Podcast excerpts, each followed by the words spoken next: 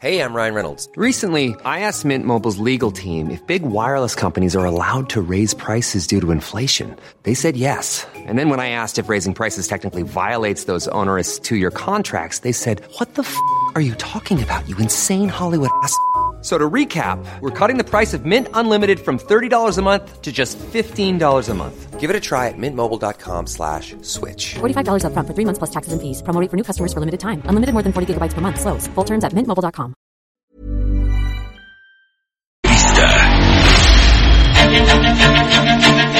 Ya regresamos a Bitácora de Negocios y está en la línea telefónica Gabriel Casillas, director general adjunto de Análisis Económico y Relación con Inversionistas del Grupo Financiero Banorte, a quien me da gusto saludar. ¿Cómo estás, mi querido Gabriel? Muy buenos días. Muy buenos días, estimado Mario. Gracias por invitarme a tu programa y pues, eh, mando un saludo a tu amable auditorio. Gracias. Oye, quiero empezar con una, felicitación. Ayer veía ahí que nuestro colega aquí, Roberto Aguilar, te los felicitaba ahí a su grupo de análisis en Banorte por ser el más certero en los pronósticos económicos. Recibió este premio que se llama Refinitiv Starmind 2019. Así que pues muchas felicidades porque tú estás ahí encabezando este grupo. Así que felicidades, eh, mi querido Gabriel. Y entramos en materia porque también queremos platicar contigo sobre estos artículos que has escrito muy interesantes con respecto a la recesión global. ¿Qué es lo que puede causar una recesión? Cuéntanos eh, de esto porque ya publicaste un par de textos muy interesantes al respecto. Muchísimas gracias, estimado Mario. Oye, pues, antes que nada, muchas gracias por la felicitación. La verdad es que sí, afortunadamente tenemos un, equipazo de, análisis eh, este, en Banorte. Pues la verdad es un honor y un privilegio dirigirlos y, y pues muy contentos de esto porque no es un premio que se lo gana uno por por este por, por más que por tener buenos pronósticos, ¿no? Entonces es totalmente cuantitativo. Y, ustedes muchas- han sido un tanto optimistas, así que pues ojalá, ojalá que, que tengan esa, esa, que sigan con esa voz de, de profeta y que, y que sea para bien los pronósticos. Muchísimas gracias, Mario. Pues y es, en eso hasta queremos equivocarnos y que nos vaya todavía mejor. Todavía Pero mejor, bueno. bueno. A ver, Oye, ¿qué puede me- causar la siguiente recesión global? Perfecto. Pues mira, efectivamente siempre es bien complicado pronosticar recesiones y pues los economistas, ya sabes, no tenemos muy buena fama de poder pronosticar el momento exacto cuando empiezan, etcétera. Eh, normalmente siempre explicamos muy bien cuando ya pasaron, ¿no? Eh, pero no cuando van a pasar. Y normalmente algunos economistas que le pegan y sí pronostican bien las recesiones, lo hacen porque cada año la vienen pronosticando, entonces le tienen que pegar. Entonces es muy complicado. Pero habiendo dicho esto, estimado Mario, como que analizando, pues un poquito regresando a, lo- a a la teoría básica, ¿no? ¿Cuáles son los diferentes factores que pueden ser eh, lo que lo que detone la siguiente recesión económica? Pues normalmente la teoría económica te, te ofrece seis diferentes, eh, digamos, fuentes, ¿no? Para estos choques o para, o para iniciar una recesión. Que estas seis fuentes son principalmente las que generan los ciclos económicos, ¿no? Y esto es muy, esto es muy importante antes de decir eso, porque acuérdate que llevamos 11 años, o sea, este es el onceavo año de expansión económica. Y en los últimos, desde los 60 para acá, pues las, las, las fases de expansión económica han durado cinco años. Entonces, por eso es que pues el mercado está muy nervioso y todo el mundo, oye, ¿cómo que no ha habido recesión? Si normalmente duran cinco años y ya estamos en el onceavo. Entonces, esas seis cosas, la primera son choques externos, ¿no? Esa es la básica, ¿no? El tema de, de los climas, las enfermedades, las guerras. Aquí una fuente puede ser, por ejemplo, el coronavirus en China, ¿no? Si no se ataca bien, etcétera, ese puede detonarlo, por ejemplo, si lo vemos hoy en día. Entonces es la dinámica poblacional. No, aquí es muy, muy, este, de este economista famoso Malthus, ¿no? Del, del, del siglo XVIII, que hablaba mucho del tema de que pues, el crecimiento de la población a veces era, este, mucho más eh, rápido que el crecimiento de los alimentos y que esto te causaba ciertos ciclos económicos. Eh, ese- es- esa, esa razón ha sido un poquito echada para atrás, pero yo creo que hay cosas interesantes que sacar de ahí. El tercero son crisis eh, capitalistas, ¿no? Esas las, las trae a colación Carlos Marx. Eh, el socialismo de repente ha sido satanizado en muchos lugares, pero yo creo que hay, unas, hay temas muy importantes ahí, que cuando hay una, hay una concentración de la riqueza muy grande, entonces, eh, pues desafortunadamente lo que se consume no no alcanza para, para hacer crecer al- al- a los países y eso genera una recesión. O sea, al final del día, no porque una persona tenga muchísimo más dinero, resulta que va a comer más o ese tipo de cosas, ¿no? Al final del día todo tiene un límite y, y, eh, la concentración de riqueza también puede generar esto.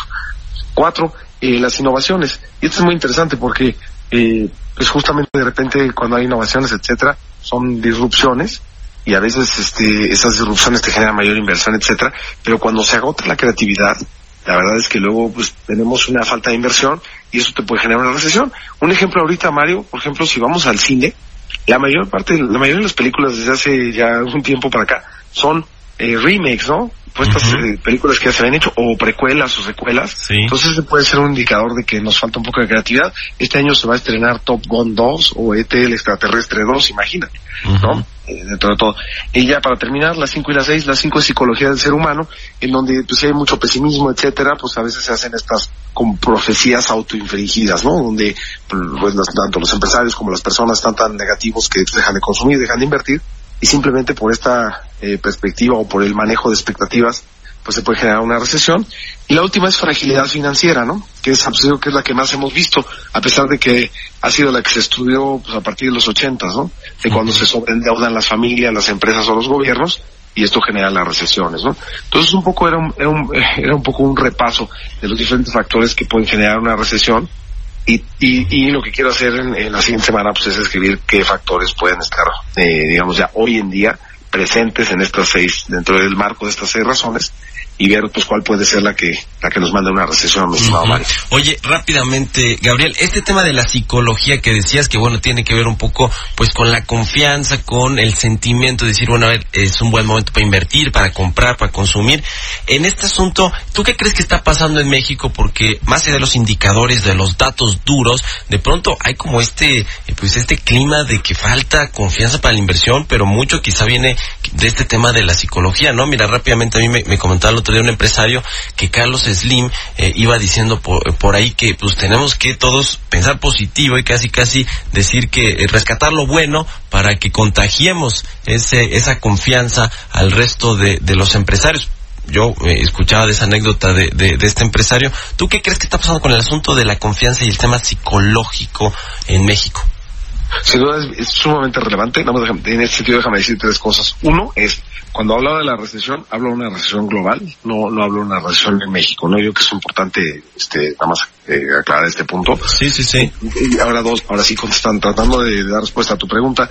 Yo que, mira, siempre, y lo hemos platicado, primer año de gobierno, normalmente eh, se cae la inversión pública, se cae la inversión privada, y eh, justamente desde la época electoral los empresarios posponen nuevos proyectos de inversión. Entonces eso lo, lo vivimos. Ahora, ¿qué tanto se está retomando la inversión? Y ese es el tercer comentario eh, que te quiero hacer, estimado Mario. En este sentido es, pues efectivamente no se, no ha repuntado la inversión, o sea, a diferencia de otros sexenios, primeros años de sexenio que se cae, normalmente la primera mitad del año se cae, en la segunda empieza a recuperarse. El año pasado vimos una caída no tan pronunciada como en otros primeros años de sexenio, pero ahí se quedó. Entonces, yo creo que hay un tema bien importante aquí, ¿no? En México, como que desafortunadamente, y esto viene de muchas décadas atrás, siempre hemos tenido, pues, mucha incertidumbre si se va a aplicar la ley o no, ¿no? Es la falta de Estado de Derecho que hemos hablado, que no es nueva, ¿no? Tiene varias décadas, desafortunadamente. Pero al menos sabíamos que las reglas eran claras y que, bueno, al principio de cada sexenio de repente había algunos cambios a esas reglas. Pero ahorita ha habido muchísima incertidumbre en torno a las reglas. Mucho, la verdad, para ser sincero, yo no lo veo que venga tanto el presidente, porque el presidente, nuestro presidente, ha hecho las cosas tal cual su libro, ¿no? La salida, y ahora Sí. su libro de economía moral. Pero todas estas iniciativas legislativas que salen, este activismo legislativo extremo, pero no nomás extremo, sino con temas extremos, Sí. ¿no? Este, desde que se canceló el aeropuerto, despuésito, ¿no? Unos dos, tres días después salió la de quitar comisiones bancarias, la que hemos platicado, la de quitar las concesiones mineras. Hace poco tuvimos la de outsourcing, tenemos estas donde quieren equiparar algunos delitos a, a crimen organizado. Entonces, desafortunadamente, este activismo legislativo con, con pues, iniciativas incendiarias, llamaría yo, Ujú. antimercado, es la que considero hoy que está generando pues todavía mucha incertidumbre y este efecto psicológico pues todavía negativo. Bueno, pues muy interesante. Ahí te leeremos eh, en tu próxima colaboración allí en el financiero. Muchas gracias, mi querido Gabriel Casillas, por tomar la llamada y muy buenos días. Al muchísimas gracias, buenos días, todo lo mejor, Mario. Igualmente, 6 de la mañana con 38 minutos. Mom deserves the best, and there's no better place to shop for Mother's Day than Whole Foods Market. They're your destination for unbeatable savings, from premium gifts to show-stopping flowers and irresistible desserts. Start by saving 33% with Prime on all body care and candles. Then get a 15-stem bunch of tulips for just $9.99 each with Prime. Round out Mom's menu with festive rosé, irresistible berry chantilly cake, and more special treats. Come celebrate Mother's Day at Whole Foods Market.